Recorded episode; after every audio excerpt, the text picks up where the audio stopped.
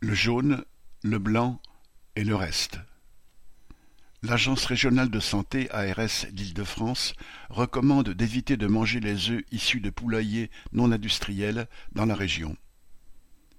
Il a d'abord fallu que des associations de défense de l'environnement tirent le signal d'alarme l'an dernier, car, dans les basses-cours de jardin, les poules picorent des sols contaminés par des polluants organiques persistants dioxine, furane, PCB et autres PFAS.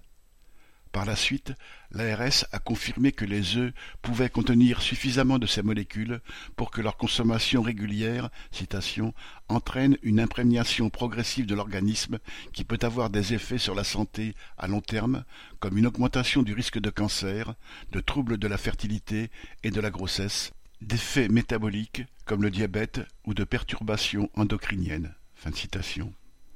Les femmes enceintes ou allaitantes doivent particulièrement se méfier pour leur fœtus ou leur nouveau-né, de même que les jeunes enfants.